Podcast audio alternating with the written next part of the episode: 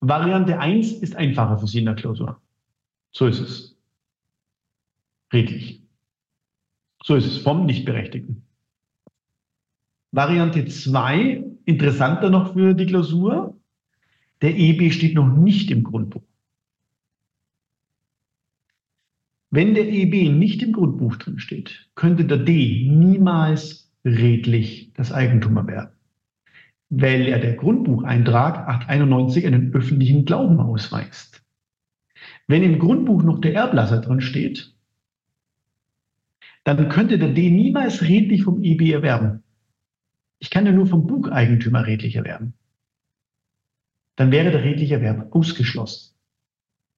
Wenn also der Wegverfügende nicht im Grundbuch drin steht, EB, scheidet ein redlicher Erwerb nach 891 aus. Davon gibt es nur eine Modifikation, nicht Ausnahmemodifikation. Der EB hat einen Erbschein. Wenn im Grundbuch noch der Erblasser drinsteht, dann scheidet der redliche Erwerb nach 891, 892 aus, weil er der Erblasser drinsteht und nicht der EB. Wenn aber der EB einen Erbschein hat, dann sagt er 235, 66, wird vermutet, dass der Erblasser, der im Grundbuch drinsteht, öffentlicher Glaube, beerbt worden ist durch den, der den Erbschein hat. 235, 66. Dann erwirbt der D redlich nicht über 891, 92, aber über 2, 3, 65, 66.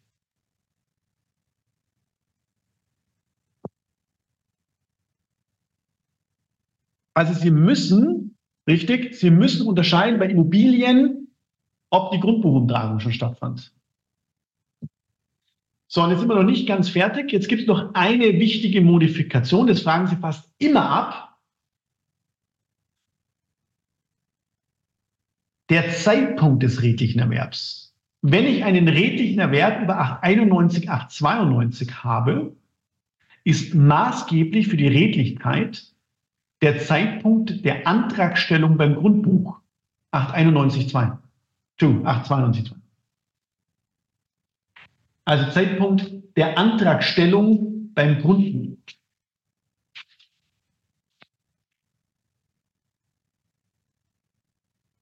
Wenn der redliche Wert über 2, 3, 65, 66 läuft, fehlt eine Regelung, wann ich redlich sein muss. Jetzt könnte man den 892.2 analog anwenden, weil eine Regelung fehlt.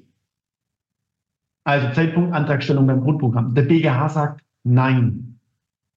Warum? Der Grundsatz ist, ich muss redlich sein zum Zeitpunkt des Vollrechtserwerbs. Das heißt, wenn alle Voraussetzungen für die Übereignung vorliegen, das wäre die Eintragung ins Grundbuch als letzter Akt. Das ist der Grundsatz. Und der kommt hier zur Anwendung bei 2366. Warum? Weil der 92.2 eine Ausnahmevorschrift ist. Und Ausnahmevorschriften sind restriktiv auszulegen. Das heißt, bei 2366 ist der Zeitpunkt des Vollrechtserwerbs maßgeblich. Bei uns im Hauptkursprogramm kommt es nicht darauf an. Im Examen haben sie darauf ankommen lassen. Die gehen davon aus, dass sie BGH anwenden. Okay? Also auch wichtig, dass Sie das mal bitte mitnehmen und meine große Bitte, den Fall 4 durchspielen. Also ich würde sagen, von zehn Fällen im Examen haben Sie neuneinhalb Mal die Situation, 985, 823 oder Vertrag, wer ist Eigentümer? Sie prüfen isoliert ein Testament, formelle Voraussetzungen, Inhalt. Ist der Eigentümer? Variante 1, dann haben Sie Schuldrecht, Sachenrecht Schwerpunkt und eine Komponente Erbrecht, würde ich sagen, so 30 Prozent, 40 Prozent max. Die zweite Variante, dann haben Sie 70, 80 Prozent Erbrecht. Sie prüfen formelle Voraussetzungen, Inhalt, Testament. Und das ist noch in 2018, 985 eingebettet mit dem redlichen Erwerb. Rest ist Sachenrecht. Das sind die standard-erbrechtlichen Klausuren. Alles andere sind Exoten. Gut, deswegen wäre mein Tipp auch, dass Sie den Fall 4 machen und wenn Sie dann nochmal einen Fall machen wollen, dann machen Sie den Fall 3. Der ist zwar ein Vertiefungsfall, aber ist wieder eine Wegübereignung einer beweglichen Sache. Gut. Dazu Fragen. War ziemlich viel, aber es lohnt sich und ich bin, ich bin der Meinung, das ist dankbar das Erbrecht, weil sie haben die formellen Voraussetzungen, rattert es runter, fertig. Gut. So ist es. Ja, Sie sind bei 985. Ich würde bei 985 aber sagen, wegen 2029 bleibt der anwendbar. Dann prüfen Sie 985 durch. Das wird aber schnell gehen. Eigentum, Sie hier oben Erbe, als Eigentümer, Besitzer, Sie hier oben, kein Recht zum Besitz. Und dann sagen Sie, ah, Modifikation. Wegen 2019, wegen 2022. Ja.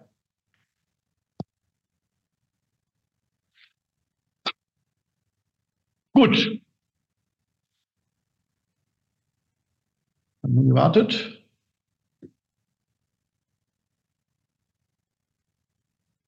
Ja, natürlich. Das haben wir ja sogar drin, wenn Sie mal schauen.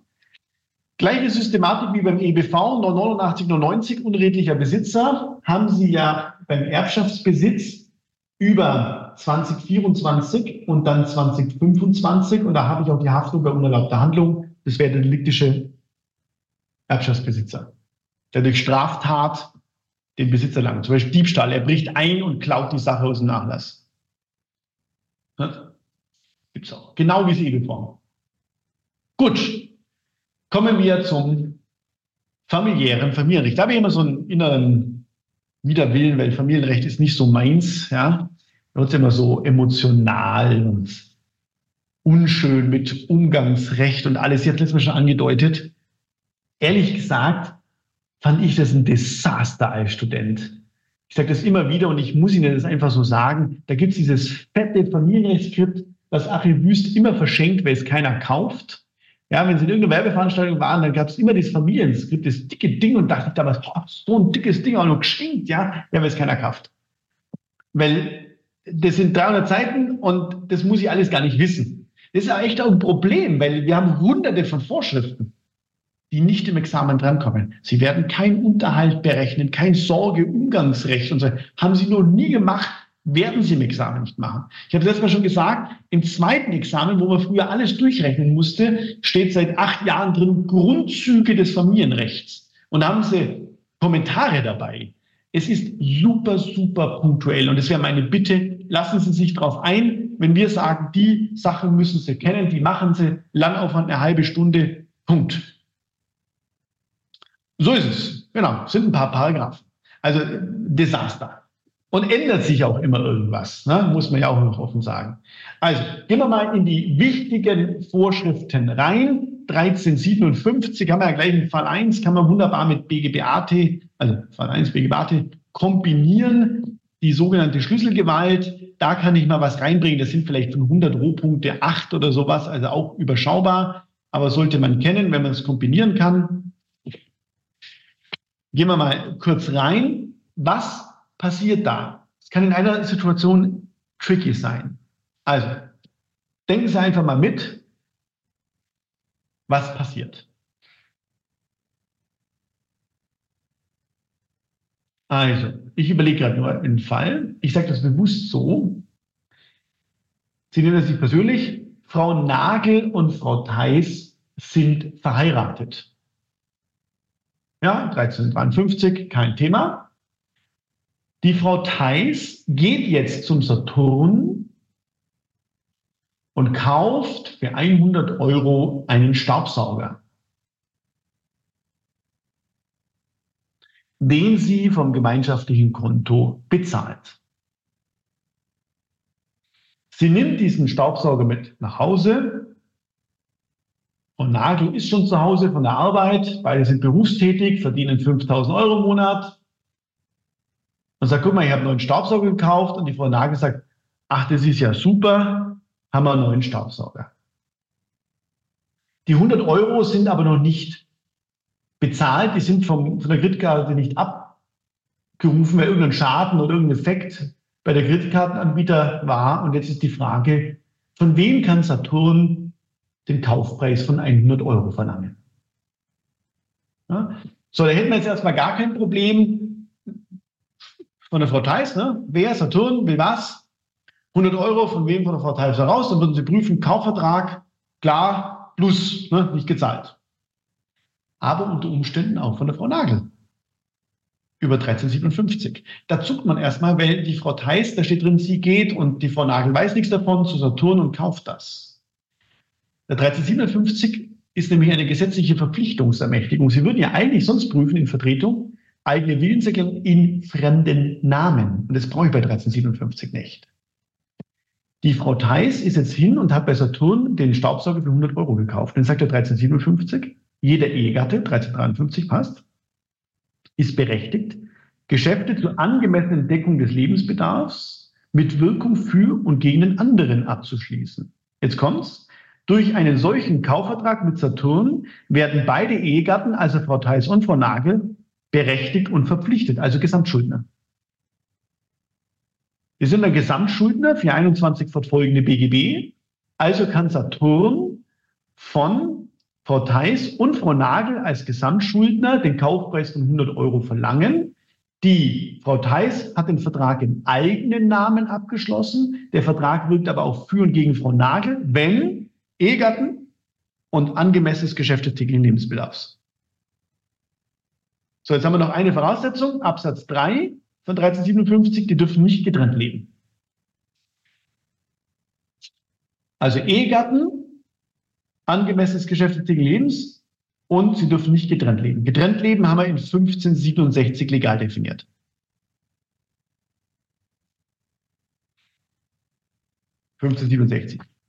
So, und jetzt wird man in der Tat prüfen, haben wir ein angemessenes Geschäft des täglichen Lebens? Da stellt sich immer die Rechtsprechung als Kontrollfrage, ist dieser Vertrag abstimmungsbedürftig? So, und da stellt die Rechtsprechung dann auf den Rechtsgedanken des 1360a ab. Da geht es um den Unterhalt. Und da steht drin, dass jeder Ehegatte dem anderen angemessenen Unterhalt schuldet. Und der angemessene Unterhalt orientiert sich an den persönlichen Bedürfnissen der Ehegatten. Das ist also individuell zu beurteilen. Und wenn jetzt hier beide Ehegatten jeweils 5000 Euro im Monat verdienen, dann ist ein Geschäft über 100 Euro nicht abstimmungsbedürftig. Wären es aber beide noch Studentinnen und hätten ein Budget von 800 Euro im Monat, das Geld ist sehr knapp, dann wäre ein Geschäft über 100 Euro wohl abstimmungsbedürftig. Also es ist individuell nach dem Rechtsgedanken des 1360a zu prüfen, ob das abstimmungsbedürftig ist oder nicht. Das werden Eckdaten sein, die für Sie dann klar sind, ne? also keine Grenzfälle. Also bei 5000 Euro wäre das auf jeden Fall nicht abstimmungsbedürftig. Mit der Folge, dass dieser Kaufvertrag für beide wirken würde. Also beide Gesamtschuldner wären. Gesetzliche Verpflichtungsermächtigung. In der Tat, Herr Kauf, das ist dann eben so eine Art, eine Art Stellvertretung, weil der handelnde Ehegatte sowohl im eigenen Namen handelt, also noch diese in der Klausur, da kommen nämlich viele nicht drauf. Frau Theis geht zu Saturn und sagt, ich kaufe einen Staubsauger. Ich. Müssen Sie sagen, nicht nur du, sondern auch die Frau Nahe. Gesetzliche Verpflichtungsermächtigung. Das heißt also, es kam ein Kaufvertrag zwischen Saturn, Frau Theis und Frau Nagel zustande. Über 1357. Der Telos dieser Norm ist, dass der Unternehmer geschützt wird und für solche Geschäfte, die beide betreffen, von beiden Ehegatten eine Vergütung verlangen kann. Weil sonst besteht die Gefahr, dass ein Ehegatte immer die Verträge abschließt, die Gegenstände auf die anderen Ehegatten übereignet und der Unternehmer keinen Zugriff hat. Das ist mittlerweile die Schlüsselgewalt eine Schutznorm des Verkäufers. Früher muss man so sagen, du, was halt früher vor 100 Jahren, ja, hat der Mann das Geld verdient, die Frau war zu Hause und dann haben viele Unternehmer den Frauen nichts verkauft, weil sie wussten, die Frauen haben kein Geld. Und deswegen sollte auch der Ehemann mit verpflichtet sein. Aber da sind wir zum Glück schon lange weg. Also, Sie prüfen dann einfach Ehegatten, angemessenes geschäftliches Lebens, 1360a, abstimmungsbedürftig, kein getrennt Leben dann werden beide Ehegatten berechtigt und verpflichtet. So, jetzt bitte aufpassen. Vertrag, also Saturn, Frau Theis und Frau Nagel. Jetzt waren wir ja im Saturn. Jetzt hat, einfach so, Frau Saturn den Staubsauger Frau Theis in die Hand gedrückt. Wir sind uns einig, ne, dass Frau Theis Alleineigentümerin wurde. Bei der 1357 nur auf der schuldrechtlichen Ebene wird, nicht dinglich.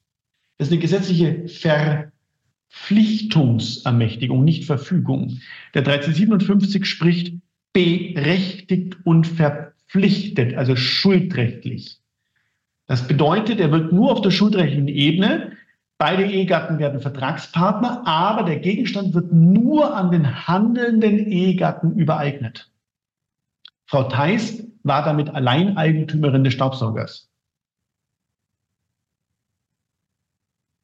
Jetzt ist die Frau Theis in meiner Sachverhaltsschilderung nach Hause gekommen. Ihre Ehepartnerin war dort und sagt, du, ich habe einen neuen Staubsauger gekauft, von unserem Haushaltsgeld bezahlt. Und die Frau Nagel sagt, gut gemacht. Dann geht die Rechtsprechung davon aus, dass die Frau Theis konkludent das hälftige Miteigentum an dem Staubsauger der Frau Nagel übereignet hat. Müssen Sie dann auslegen, warum? Ehegatten, Verkehrsanschauung 133-57, gehen regelmäßig davon aus, dass Haushaltsgegenstände, die sie beide gemeinsam bezahlt haben, beiden Ehegatten gehören. Ne? Also wenn Sie zu Ihren Eltern gehen und dann sagen die auch, das ist unser Sofa, das ist unser Fernseh. Ne? Das gilt aber nur, wenn es einvernehmlich eingebracht ist, hier Fernseher, Frau Nagel, ne? und aus der gemeinsamen Kasse stammt. Ja, aufpassen. Hätte also die Frau Theis allein selber bezahlt, kann ich nicht ohne weiteres davon ausgehen, wenn die Frau Theis es bezahlt, dass es heftige Miteigentum an die Nagel übertragen möchte. Das gilt also nur, wenn es aus der gemeinsamen Kasse gezahlt wird. Ein sehr schönes Beispiel werde ich nie vergessen, ist meine Studentin ganz heult auf die Zukunft schon ewig her die war Studentin und verheiratet mit dem Staatsanwalt und dann ging die Ehe zu Bruch. Und dann hat er gesagt, da ist die Tür, kannst gehen. Und dann hat sie gesagt, ja, aber Fernseher alles mitnehmen. Und dann hat er einen Ordner rausgeholt und gesagt, das habe alles ich bezahlt, das gehört allein mir. Juristen sind gute und große Romantiker. Der hat sich also schon während der Ehe schon auf alles vorbereitet und gesagt, das habe alles ich bezahlt und damit gehört es allein mir. Das ist nicht unser Haushalt, das ist meiner. Hier ist die Tür. Also das wäre grundsätzlich auch so, dass es klar ist. Gut, 1357 also ähm, berücksichtigt und nach wohl herrschender Meinung findet 1357 bei Widerrufsgeschäften keine Anwendung. Das Problem ist jetzt nämlich, wenn mal andersrum die Frau Nagel jetzt im Internet surft und bei Amazon was bestellt, dann muss ich ja die Frau Nagel ähm, belehren, dann wird die Widerrufsfrist ausgelöst und dann kann sie innerhalb der Widerrufsfrist widerrufen. Würde jetzt 1357 greifen, würde ja die Ehepartnerin Frau Theis mit Vertragspartner. Die Frau Theis würde aber nicht belehrt. Die weiß vielleicht gar nichts vom Kauf. Dann würde da ein Jahr und 14 Tage die Widerrufsfrist laufen. Jetzt könnte fünf Monate später nicht mehr die Frau Nagel, wer sie belehrt worden ist, aber die Frau Theis den Vertrag widerrufen. Und deswegen sagt die wohl herrschende Meinung, hm, der 1357 soll den Verkäufer Unternehmer schützen. Das würde jetzt zu seinem Nachteil gehen. Wie soll er denn im Internet den nicht handelnden Ehegatten belehren? Also wirkt dort der 1357 nicht.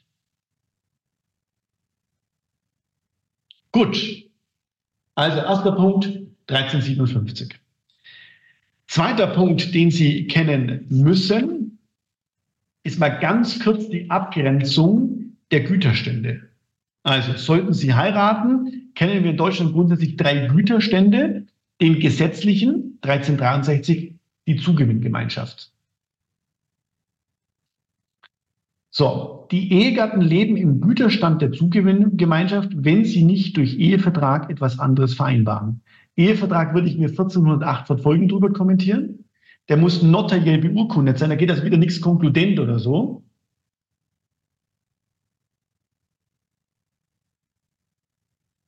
Das ist ja ziemlich klar. Wenn also nichts drinsteht, Zugewinngemeinschaft. Jetzt bringe ich erstmal die Zugewinngemeinschaft.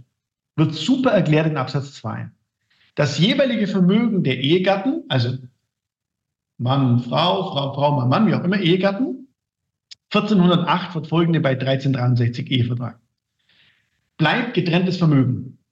Also, wenn Frau Theis und Frau Nagel verheiratet sind, ist das Eigentum, das Vermögen der Frau Theis ihr Vermögen und das Vermögen von der Frau Nagel ihr Vermögen. Passt. Das gilt selbst für Vermögen, das ein, e das ein Ehegatte nach der Eheschließung erwirbt. Ah, also wenn jetzt die Frau Nagel losgeht und einen Porsche kauft und bezahlt, dann ist das ihr Porsche. Point. Und wenn die Frau Nagel jetzt eine Immobilie kauft und bezahlt, dann ist das ihre Immobilie. Die Vermögenswerte bleiben getrennt. Das ist ein super häufiger Irrtum. Viele Ehegatten sagen, das ist alles gemeinsam. Nein, nein, nein. Das Vermögen wird komplett getrennt. Der Zugewinn, den die Ehegatten in der Ehe erzielen, wird aber ausgeglichen wenn die Zugewinngemeinschaft endet. Also erst, wenn die Zugewinngemeinschaft endet, gibt es einen Zugewinnausgleich. Sonst bleiben die Vermögenswerte komplett getrennt. Genau, also nochmal langsam. Bei 1363.1 Ehevertrag 1408 verfolgende. So, welche anderen Güterstände gibt es jetzt noch? Relativ simpel, 1414, die Gütertrennung. Das ist die Zugewinngemeinschaft ohne Zugewinn. Das heißt, wenn die Ehe endet, gibt es keinen Zugewinnausgleich. Gütertrennung 1414.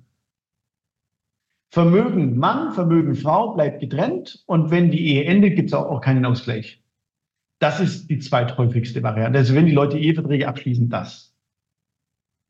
Und das mache ich jetzt wirklich nur ganz kurz, weil das Ding seit 30, 40 Jahren kein Mensch mehr macht, die Gütergemeinschaft. Bei der Gütergemeinschaft wird das Vermögen des einen Ehepartners und das Vermögen des anderen Ehepartners ein Vermögen. Das wird eine Gesamthandsgemeinschaft. Uns gehört alles, alles gemeinsam. Und glauben Sie mir, der Ehepartner von Ihnen, der das möchte, bei dem wollen Sie es nicht und andersrum. Also wenn jetzt, keine Ahnung, ich eine Frau Quandt äh, kennenlerne und die will mit zwei Milliarden in die Ehe, dann würde ich gerne gute Gemeinschaft machen. Aber ich glaube, sie will das nicht. Ne? Und wenn wir wissen, in München gehen, glaube ich, 60 Prozent aller Ehe zu Bruch, äh, macht keiner, kommt nicht mehr vor. Das kam früher bei landwirtschaftlichen Anwesen häufiger vor. Das war leider so. Ne? Da musste dann die Eva den Sepp heiraten, weil die Eva bringt 30 Hektar mit, der Sepp hat 80 und dann haben wir ein landwirtschaftliches Anwesen gemeinsam. Ne? So, vergessen Sie das Ding. Gütergemeinschaft kommt in der Praxis nicht mehr vor, ist tot. Gut, wir gehen zur Zugewinngemeinschaft. Also, wir leben gemeinsam, aber in getrennten Vermögenswerten. Und jetzt haben wir zwei wichtige Grundlagen davon. Erstens, Verfügungen über das Vermögen als Ganzes. Der 1365 ist eine absolute Verfügungs- und Verpflichtungsbeschränkung. Also wird inter omnes, kann nicht durch gutgläubigen Erwerb überwunden werden und wirkt auf dinglicher und schuldrechtlicher Ebene. Eine absolute Verfügungs- und Verpflichtungsbeschränkung. Was passiert da? Bitte aufpassen, bei 1365, also hinter 1363, ich brauche Ehegatten im gesetzlichen Güterstand. Und dieser Ehegatte verfügt ohne Einwilligung des anderen über sein gesamtes Vermögen, Übereignung, oder verpflichtet sich hierzu, Vertrag. Beides ist unwirksam, wenn der andere Ehegatte 1366 nicht genehmigt.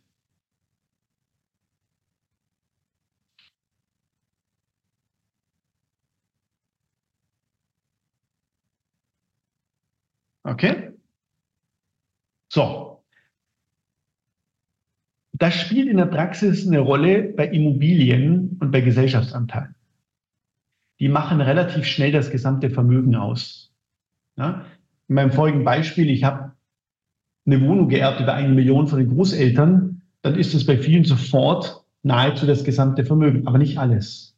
Und jetzt wird es wichtig. Der BGH sagt, teleologische Auslegung des 1365. Der 1365 soll die eheliche Grundlage des gemeinsamen Lebens und einen potenziellen Zugewinnausgleichsanspruch schützen. Also eheliche Lebensgemeinschaft, allerdings ein Aussteuer, Grundlage der Ehe, plus einen potenziellen Zugewinnausgleichsanspruch schützen. Und der käme faktisch nie zur Anwendung, wenn ich alles veräußern muss. Also, jetzt bitte nicht falsch verstehen. Sie sind alle fleißig, Sie tragen Brillen, sehe ich gerade. Ne? Also, wenn die Frau von Braun jetzt zum Notar geht und Sie würden alles veräußern, was Sie haben, Sie würden sich sogar nackig ausziehen, aber Sie würden Ihre Brille behalten, damit Sie wissen, wo Sie unterschreiben müssen, hätten Sie nicht über das Vermögen als Ganzes verfügt. Wäre es ja nur eine Brille. Das käme gar nicht vor. Und deswegen sagt der BGH, nee, das muss ich teleologisch auslegen. Was soll geschützt werden? Die eheliche Lebensgrundlage und potenziellen Zugewinnausgleichsanspruch. Also ergibt die subjektive Einzeltheorie, so heißt sie, dass der 1365 auch vorliegt, wenn ich nahezu über mein gesamtes Vermögen verfüge, 90 Prozent und mehr. 90 Prozent und mehr. Aber nur dann, jetzt wieder die Korrektur, wenn der Gegenüber weiß, dass es nahezu das gesamte Vermögen ist. Deswegen subjektive Einzeltheorie. Der andere muss nur wissen, dass es nahezu das gesamte Vermögen ist. Er muss nicht wissen, dass der Wegveräußernde verheiratet ist. Subjektive Einzeltheorie. Und wann muss er das wissen? Bei Abschluss des schuldrechtlichen Vertrages, wenn er immer vorher zustande kommt. Das müssen Sie kennen, war schon ein paar Mal im Examen dran. Subjektive Einzeltheorie, theologische Auslegung, sonst faktisch ohne Anwendungsbereich, auch bei nahezu das gesamte Vermögen, 90 Prozent oder mehr bei einzelnen Gegenständen. Und das haben Sie eben bei Immobilien oder bei Gesellschaftsanteilen dann relativ schnell. Und das ist auch so in der Praxis. Wenn Sie zum Notar in eine Immobilie veräußern, fragt immer, sind Sie verheiratet? Wenn Sie sagen, nö, fertig. Wenn Sie sagen, ja, fragt er, welchen Güterstand? Wenn Sie sagen, ich habe keinen Ehevertrag, sagt ah,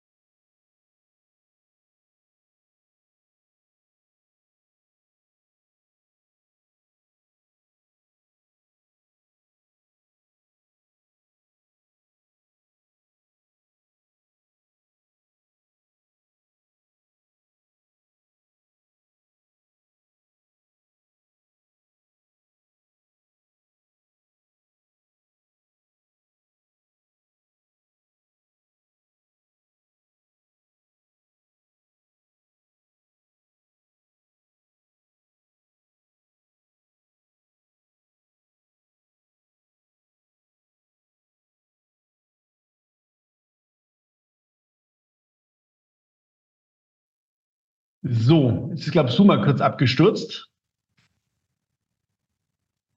Okay, Sie können mich wieder sehen und hören? Gut, okay. Also, kommen wir nochmal ganz kurz zurück.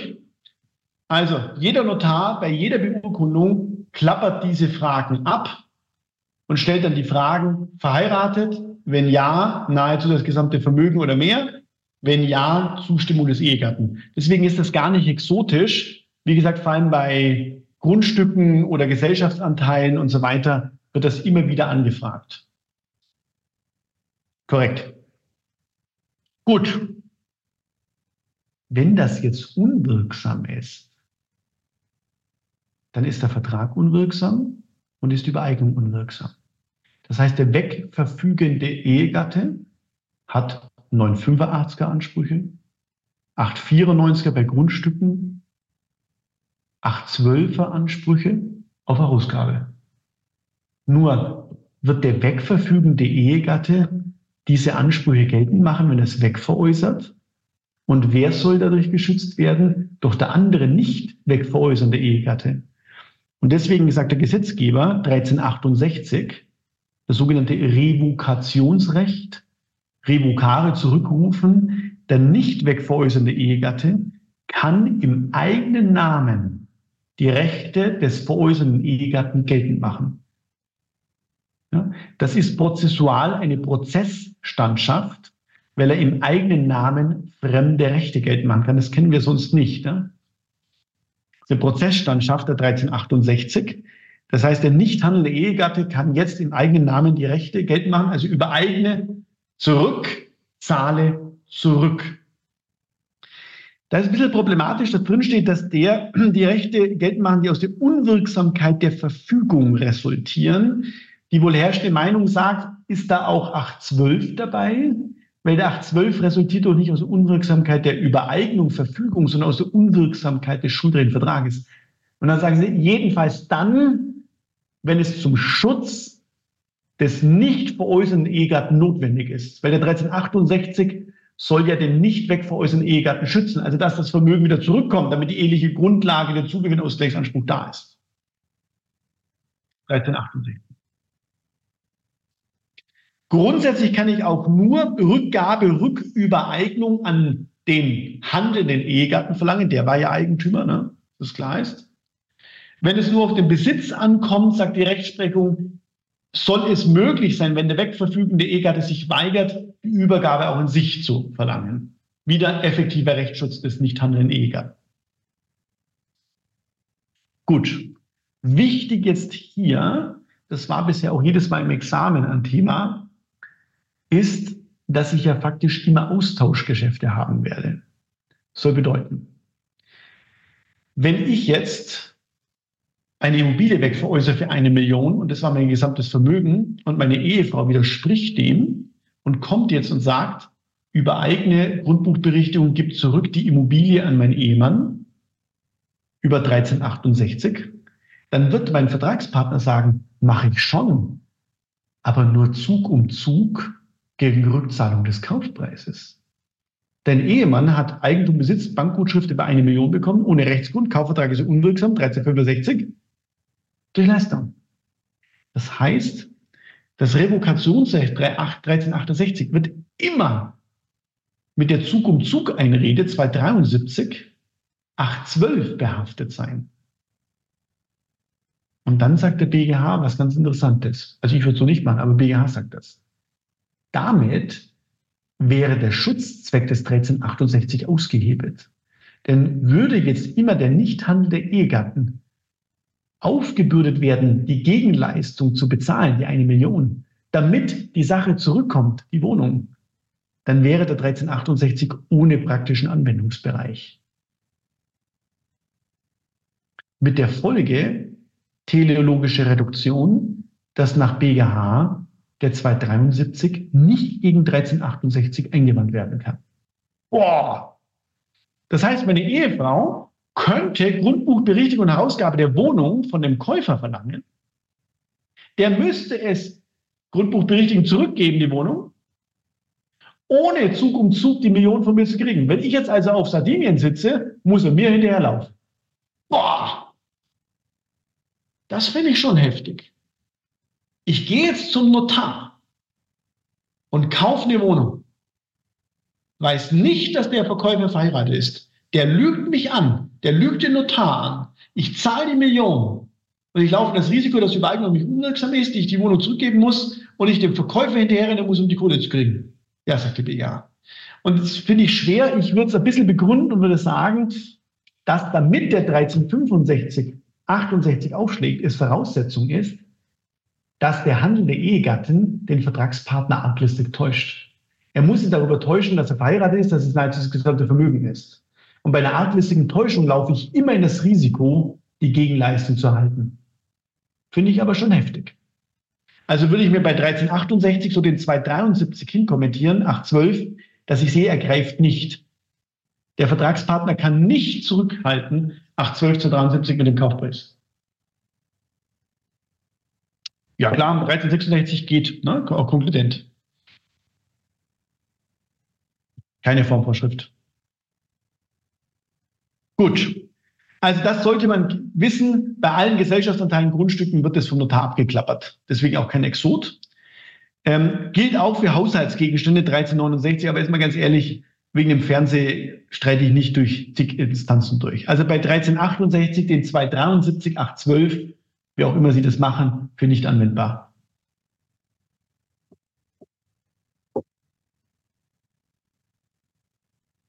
Und wie gesagt, dasselbe gilt bei 1369 eheliche Grundlage für Haushaltsgegenstände. Gut. So, und jetzt mache ich einen Themenkomplex, der von drei Fällen bei uns im Hauptkurs zwei ausmacht und noch einen Vertiefungsfall, den Fall sechs, also eigentlich drei. Aber das gehört für mich zu einem Problempunkt zusammen und ich verstehe das nur, wenn ich sie alle zusammen oder peu à peu mit Ihnen durchbespreche. Und zwar geht es um Ausgleichsansprüche zwischen, naja, Ehegatten, Lebenspartner. Ich sage es jetzt mal einfach so. Also, solange alle zusammen sind, Friede, Freude, Eierkuchen, gibt es kein Problem. Das Problem tritt auf, wenn Ehegatten oder Partner auseinandergehen und es gab Vermögensverschiebungen. Und jetzt mache ich erstmal den Zugewinn. Den Zugewinn werden Sie nie im Examen durchrechnen müssen. Das können Sie nämlich gar nicht. Sie müssten nämlich indexieren. Also wenn die seit zehn Jahren verheiratet sind, was waren 10.000 Euro vor zehn Jahren wert und so. Sie können nicht bewerten, das ist eine mathematische Frage. Ich würde jetzt aber gerne einmal mit Ihnen abstrakt den Zugewinn durchspielen wollen, aber nur, wenn im Examen allenfalls Einzelprobleme aufkommen, um das Problem verstehen zu können. Also, was passiert? Ich mache das jetzt einfach mal so, ich weiß, nicht genderlike, aber dann tue ich mir leichter, Mann, Mann, Frau, Frau und er und sie, ne? Da können wir leichter unterscheiden. Mann und Frau. Also, Mann und Frau heiraten, ohne einen Ehevertrag abzuschließen. Damit im gesetzlichen Güterstand der Zugewinngemeinschaft. Das Vermögen des Mannes bleibt Vermögen des Mannes, das Vermögen der Frau bleibt Vermögen der Frau. Getrennt. Jetzt sagt der 1363.2, wenn die Ehe endet, durch Tod, durch Scheidung, durch Ehevertrag, gibt es einen Zugewinnausgleichsanspruch. Die Anspruchsgrundlage ist 1378 Absatz 1. Das ist die Ausgangsnorm. Und der sagt jetzt, übersteigt der Zugewinn des einen Ehegatten den Zugewinn des anderen, so steht die Hälfte des Überschusses dem anderen Ehegatten als Ausgleichsforderung zu. Okay. Jetzt muss ich also erstmal den Zugewinn Mann und den Zugewinn Frau ermitteln. Und soweit der eine Zugewinn Zugewinn des anderen übersteigt, die Hälfte. Gut. Der Zugewinn steht in 1373. Jetzt muss ich also Zugewinn Mann und Frau berechnen. Zugewinn Mann bedeutet jetzt, Zugewinn ist der Betrag, um den das Endvermögen eines Ehegatten das Anfangsvermögen übersteigt. Genauso bei der Frau. Jetzt müsste ich also anschauen, übersteigt das Endvermögen des Mannes sein Anfangsvermögen, übersteigt das Endvermögen der Frau das Anfangsvermögen der Frau. Also würde ich jetzt wieder rangehen und würde sagen, 1374, 1375 Anfangs- und Endvermögen. Sie sehen, da steht alles drin. Deswegen will ich gar nicht, dass Sie es lernen. Sie könnten theoretisch bei 1378 Zugewinn in 1373 hinschreiben. Theoretisch, aber die sind direkt nebeneinander. Bei 1373 bei Anfangsvermögen 1374 und bei Endvermögen 1375. Wie auch immer. Jetzt gucken wir uns das Endvermögen an. Endvermögen ist das Vermögen, das einem Ehegatten nach Abzug der Verbindlichkeit bei Beendigung des Güterstands gehört. Das ist einfach eine mathematische Aufstellung. Jetzt würde ich sagen, also wann endet der Güterstand? Durch Tod, durch Ehevertrag oder durch Scheidung. Bei Scheidung müssen wir aufpassen. 1384 würde ich mir bei 1375 Beendigung hinkommentieren, also bei 1375 Beendigung, denn 1384 bei der Scheidung ist der Scheidungsantrag maßgeblich. Die Rechtssicherheit des Scheidungsverfahrens. Da wird nach vorne gezogen. Nicht das mit Urteil oder Beschluss besser gesagt, sondern mit Rechtssicherheit. Also wann der Scheidungsantrag eingereicht worden ist. So, jetzt würde ich eine tabellarische Aufstellung machen. Ja gut, das sind halt Zahlen dann da. Ja, und Sie werden nicht rechnen müssen. Okay, jetzt sage ich einfach mal, das Endvermögen des Mannes ist eine Million. Okay? Und das Endvermögen der Frau ist zwei Millionen. Das muss ja im Sachverhalt drinstehen. Gut. Jetzt gehen wir zum Anfangsvermögen. Jetzt muss ich gucken, war das Anfangsvermögen niedriger oder nicht? 1374 sagt, Anfangsvermögen ist das Vermögen, das einem Ehegatten nach Abzug der Verbindlichkeiten bei Eintritt des Güterstands gehört. Aha, also wenn sie geheiratet haben. Wenn die jetzt am 5.5.2015 geheiratet haben, müsste ich jetzt schauen, was hatte Mann und was hatte Frau am 5.5.15 Vermögen. Wieder, das ist eine Auflistung, das ist keine rechtliche Beurteilung. So, jetzt gibt es kleine Modifikationen. Verbindlichkeiten sind über die Höhe des Vermögens hinaus abzuziehen. Es gibt negatives Anfangsvermögen seit knapp sieben Jahren. Das war früher nicht so. Also theoretisch könnte es sein, der Mann ist, ich bringe mal das Beispiel, mit 500.000 Euro Schulden in die Ehe gegangen. So, er hatte am 5.5.15 500.000 Schulden, also hat er ein negatives Anfangsvermögen von 500.000. Und jetzt haben wir gesagt, er hat ein Endvermögen von einer Million. Damit hat er was für einen Zugewinn? 1,5. Ja, 1,5. Denn wenn er mit 500.000 Miese rein ist und jetzt eine Million plus hat, hat er 1,5 Millionen während der Ehe mehr. Sie sehen, beim Zugewinn geht es nur um eine Vermögenssteigerung während der Ehe nicht um absolute Beträge. Da bringe ich gleich noch ein Beispiel. Jetzt gehen wir zur Ehefrau. Bei der Ehefrau haben wir gesagt, wir haben ein Vermögen von zwei Millionen. Und jetzt gucken wir das Anfangsvermögen an. Und jetzt sage ich einfach, sie hat ein Anfangsvermögen von null gehabt. Nix. Aber die zwei Millionen, die sie hat, ist ein Haus, das sie von ihrer Großmutter geerbt hat. Und jetzt sagt der Absatz 2 von 1374, Vermögen, das ein Ehegatte nach Eintritt des Güterstands von Todeswegen oder mit Rücksicht darauf erbt oder Schenkung erhält, wird nach Abzug der Verbindlichkeiten vom Anfangsvermögen hinzugerechnet. Aha. Das heißt also, die zwei Millionen Erbschaft werden als Anfangsvermögen gesetzt. Nennt man fiktives Anfangsvermögen. Das bedeutet, die Frau hat hier ein Endvermögen von zwei Millionen, diese Immobilie, die hat sie aber geerbt während der Erbschaft. Dann wird die über 1374 2 zum Anfangsvermögen hinzugerechnet, fiktiv. Damit hat sie einen Zugewinn von null. Es geht nämlich beim Zugewinn darum, nochmal, was würde während der Ehe mehr geschaffen? Das ist wieder rechtshistorisch, weil früher war das so, ne, 1900 BGB. Der Mann ist zum Arbeiten gegangen, hat Geld verdient, hat ein Vermögen aufgebaut und die Frau hat ihre fünf oder zehn Kinder erzogen, hat gar kein Geld verdient. Der Mann war nur in der Lage, Vermögen aufzubauen, weil die Frau sich um den gesamten Haushalt und Familie gekümmert hat. Und deswegen konnte der Ehemann während der Ehe Vermögen anschaffen und bilden. Und davon soll er die Hälfte abgeben. Es geht nur um den Mehrwert. Das soll also bedeuten, nur damit es klar ist, wenn ich jetzt dieses Beispiel vor Augen halte, ist die Frau vermögender als der Mann. Sie hat nämlich zwei Millionen. Sie hat aber null Zugewinn. Der Mann hat eine Million Endvermögen, 1,5 Millionen Zugewinn.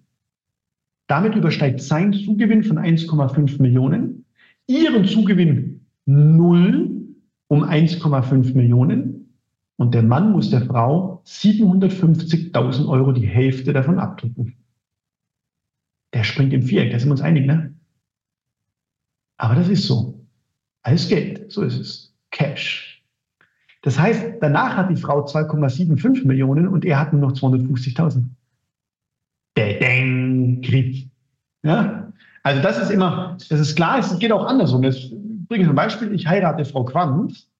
Die hat 20 Milliarden bei Eheschließung und zwei Jahre später hat sie immer noch 20 Milliarden. Ich kriege keinen Cent von ihr. Sie hat keinen Mehrwert während der Ehe. Ich habe null jetzt und in zwei Jahren 50.000. Da muss ich 25.000 Euro abdrücken. In Amerika müsste sie mir 10 Milliarden abdrücken. Ja, es geht nicht um das Vermögen und den Mehrwert und den Zugewinn während der Ehe. Gut, also das mal so mitnehmen, dass man das mal gehört hat. Und jetzt komme ich zu einer Vorschrift, die in der Ausgangskonstellation in der Praxis keine Bedeutung hat, aber für die Folgeprobleme super bedeutsam ist, nämlich der 1380. Super romantisch. Meine Bitte wäre, wenn wir den jetzt brauchen, lesen Sie mal bitte den 30, 1380 durch. Und zwar Absatz 1, Absatz 2, ich weiß nicht lang. Lesen Sie mal bitte durch.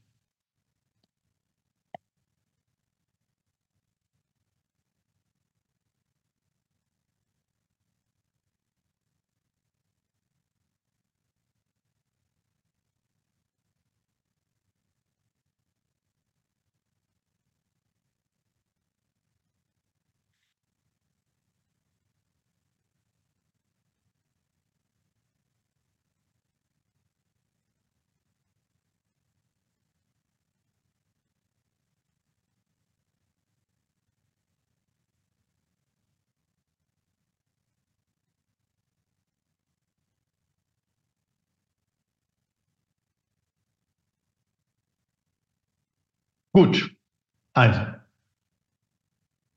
typisch Juristen, sehr romantisch. Es kommt ja bald Weihnachten, ne? Und jetzt gehe ich zu meiner Ehefrau und sie kriegt zu Weihnachten, naja, ein Einkaräter hat jeder, an zwei Karäter. Glück pur, der Klunker funkelt unter dem Weihnachtsbaum.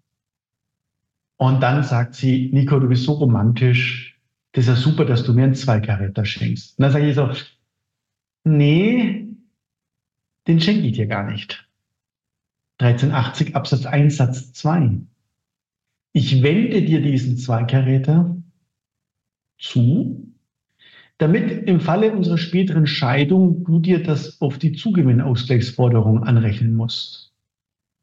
Das ist keine Schenkung, weil eine Schenkung bedeutet Einigkeit über die Unentgeltlichkeit. Und wir sind uns nicht einig über die Unentgeltlichkeit, sondern ich will ja, dass du dir das anrechnen lassen musst, wenn wir uns dann scheiden lassen. Sehr romantisches Weihnachten. Kommt gut, ne? Aber das sagt das Gesetz. Dass alles über Gelegenheitsgeschenke hinaus, das so ein Parfüm oder sowas, sich Ehegatten nicht schenken. Keine Unentgeltlichkeit besteht, sondern mit der Anrechnungsbestimmung auf die zukünftige Zugewinnausgleichsforderung erfolgt. So ist es. Geil, oder? Und deswegen nennt man das unbenannte Zuwendung oder ehebedingte Zuwendung, weil es nicht unentgeltlich ist. Und jetzt sehen Sie vielleicht, was passiert. Jetzt wende ich ihr diesen Zweikaräter an Weihnachten zu.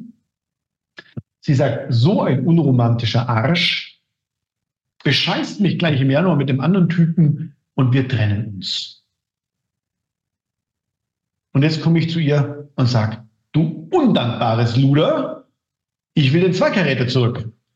Denn die Grundlage dafür, dass du den von mir bekommen hast, war doch, dass wir in einer Beziehung sind. Und jetzt bist du weg, ne? so 313. Wegfall der Geschäftsgrundlage, das zusammen. Nee, nee, 1380 Lex Spezialis. 313 ist Schuldrecht AT. 1380 regelt genau diesen Fall. 1380 verdrängt 13, 313. Und was ist jetzt mit der Schenkung? Widerruf wegen groben Undanks. Wir haben ja gar keine Schenkung. Wir haben eine Anrechnungsbestimmung.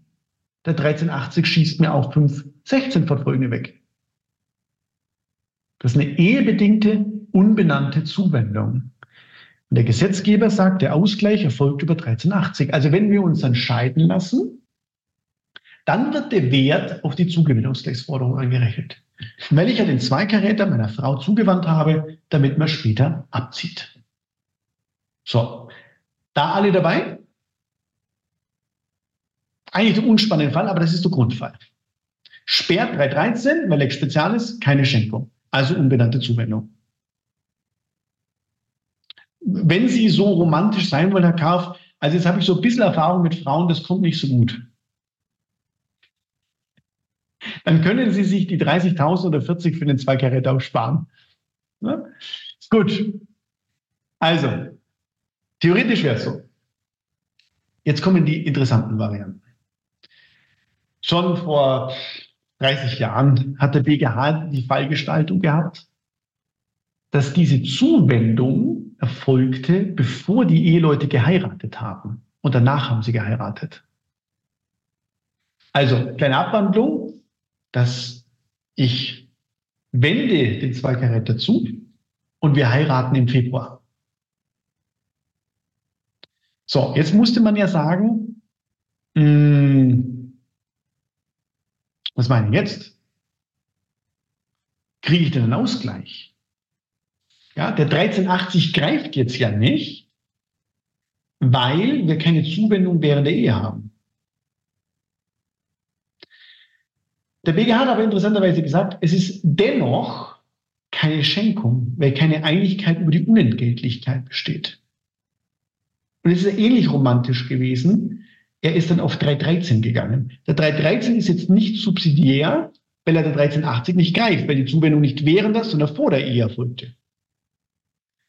Und er hat gesagt, 313, die Grundlage für die Zuwendung des Zweikaräters war die eheähnliche Beziehung. Und wir hatten wieder keine Unentgeltlichkeit, sondern das war Grundlage, also beziehungsbedingt, das will ich jetzt wieder auch nicht so sagen, aber Good Vibes ne, in der Beziehung. Das war beziehungsbedingt und deswegen nicht unentgeltlich. Und wenn das jetzt eben Zuwendungen übersteigt, die wie auch bei 1380 gewöhnliche Schenkungen übersteigen, zwei Charakter ja, dann hypothetisches Element bei 313 musste meiner Partnerin klar sein, wenn die Zuwendungsgrundlage Beziehung endet, Geschäftsgrundlage fällt weg, ich über 313.1.3 die Herausgabe von den Zweikaräter haben möchte. Und das ist auch so. Also habe ich eine Anspruchsgrundlage über 346, 313, 1 und 3 für diese unbenannte Zuwendung vor einer Ehe. Ja, Grundlage der Zuwendung war unsere Beziehung, sonst hätte ich es gar nicht zugewandt. Hätte ich gewusst, dass unsere Beziehung endet, hätte sie den zwei Karäter nicht bekommen. Grundlage war die Beziehung, beziehungsbedingt und damit Rückabwicklung. Das muss die Risikoverteilung dem anderen auch klar sein bei so einer erheblichen Zuwendung. Von 1380 nicht gesperrt, weil 1380 nur Zuwendungen während der Ehe regelt und keine Schenkung, weil keine Einigkeit über die Unentgeltlichkeit, sondern beziehungsbedingt. Also, dass es auch klar ist. Der Partnerin musste klar sein, dass erhebliche Zuwendungen ausgeglichen werden müssen, wenn die Beziehung endet. So, und der BGH hat das dann vor knapp zwölf Jahren auch entschieden, wenn die Eheleute gar nie Eheleute waren, also nie geheiratet haben, dann läuft es genauso. Kein 1380, weil der nur während der Ehe gilt. Keine Schenkung, weil nicht unentgeltlich, sondern beziehungsbedingt. 313 muss dann wieder diese Anstandsschenkung, gewöhnliche Schenkung übersteigen, über 313 ein Ausgleich. Okay? Also das muss bekannt sein, auch in der Systematik wird immer über 1380 rangehen. So, jetzt gibt es zwei wichtige Sachen dazu noch, die Sie kennen sollten. Erstens, der 313 steht auch den Schwiegereltern zu. Das kommt super häufig vor. Na, schauen Sie her. Mann und Frau, glücklich, Kind, bum, bum, bum, wollen eine Wohnung kaufen oder ein Haus bauen. Haben nicht genug Geld. Die Immobilie kostet eine Million. Die Eltern der Frau geben, ich sage irgendwas, 400.000 Euro dazu. Jetzt geht die Ehe, die Beziehung oder was wir auch immer haben, ne, auseinander. Dann kommen die Schwiegereltern und sagen 313 die Grundlage dafür, dass ich dir Schwiegersohn 200.000, ne, 200, weil jeder die Hälfte, 200, 200, 400, dir Schwiegersohn 200.000 Euro zugewandt habe, war die Beziehung zu meiner Tochter. Hypothetisch betrachtet, hätte ich gewusst, dass es auseinandergeht, hätte ich dir die 200.000 Euro nicht zugewandt. Normatives Element, es musste dir auch klar sein, dass die Beziehung die Grundlage dafür ist. Und damit können die über 313, 346 Rückabwicklung vornehmen. Das kommt auch sehr häufig vor. Okay, also das sollte man kennen und zu guter Letzt, das wirft der BGH auf, ist bei unserer Lösung alle drin, wäre theoretisch auch möglich eine Zweckkondition. Aber das, also da würde ich jetzt Folgendes haben müssen. Da kommt meine Frau, also Ehefrau oder Lebenspartnerin auf mich zu und sagt, Nico, ich verlasse dich. Und ich sage, du, guck mal, ich habe zwei Geräte dabei. Wenn ich dir den Zweigeräter gebe, bleibst du dann bei mir? Und sie sagt, na dann schon. Dann haben wir einen Zweck vereinbart. Und wenn sie mich dann trotzdem verlässt, ist der Zweck entfallen und ich könnte über 812 Absatz 1 Satz 2 Alternative 2 kondizieren. Aber jetzt mal unter uns, also kommt in der klassischen Beziehung nicht so häufig vor.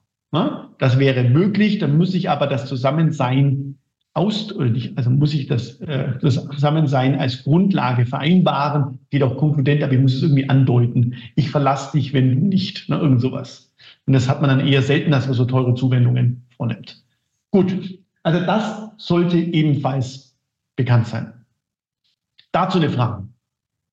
Guck ein bisschen auf die Uhr, wenn wir schon so überzogen haben. Die ersten gehen schon. Kaum sage ich es, ist die Frau Laubacher weg. Also Einigung mit dem Inhalt, das oder passiert das immer gesetzlich? Naja, also nochmal, wenn wir Eheleute haben, ist es eine Vermutungsregelung. Und diese Wertung nimmt die Rechtsprechung auch außerhalb einer Ehe an.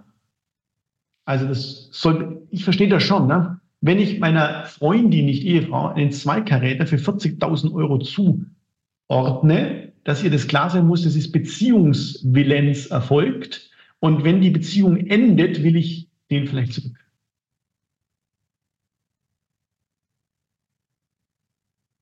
So ist es. Genau. Ja. So ist es. Nur eine Zweifelsregelung 1380 Ja. Okay. Also das sollte man mitnehmen. Wie gesagt, das kommt in der Praxis, da geht es um relativ viel Geld, vor allem wenn die, wenn die Pärchen hier Immobilien erwerben oder kaufen, dann sind wir relativ schnell bei mehreren hunderttausend Euro und solche Ausgleichsthemen kommen auf. Und seien Sie mal ehrlich, dass wenn Mann und Frau ein Haus für eine Million bauen oder kaufen, dass beide gleich viel reinbringen, ist eher unwahrscheinlich. Gut. Fragen? Sonst quatschen Sie, können sich ein paar Fragen überlegen. Frohe Weihnachten. Wer im Delay ist mit Nachbearbeiten, Vorbereiten und überhaupt, möge eine gute Woche Urlaub auch machen und dann aber in der zweiten Woche vielleicht die Lücken aufarbeiten. Ne? Das wäre ein guter Zeitpunkt. Für diejenigen, also was natürlich auf alle von Ihnen zutrifft, die keine Lücken haben, würde ich länger Urlaub machen und vielleicht so drei Tage nur nehmen in der zweiten Woche, wo ich nochmal alles wiederhole, was wir bisher gemacht haben. Ja? Also so vielleicht dreimal sechs Stunden, nicht mehr. Einfach nochmal durchgehen, dass man noch ein bisschen entspannt ist und sagt, komm, jetzt zieh's durch, neues Jahr, geht's, bisschen wiederholen. Gut. Fragen? Nein. Sehr gut. Danke. Danke ich auch. Frau Reschke, ich habe Sie immer noch nicht als Erbin eingesetzt, wünsche Ihnen aber dennoch frohe Weihnachten und einen guten Rutsch ins neue Jahr. Freue mich. Bis nächstes Mal. und ein langes Leben.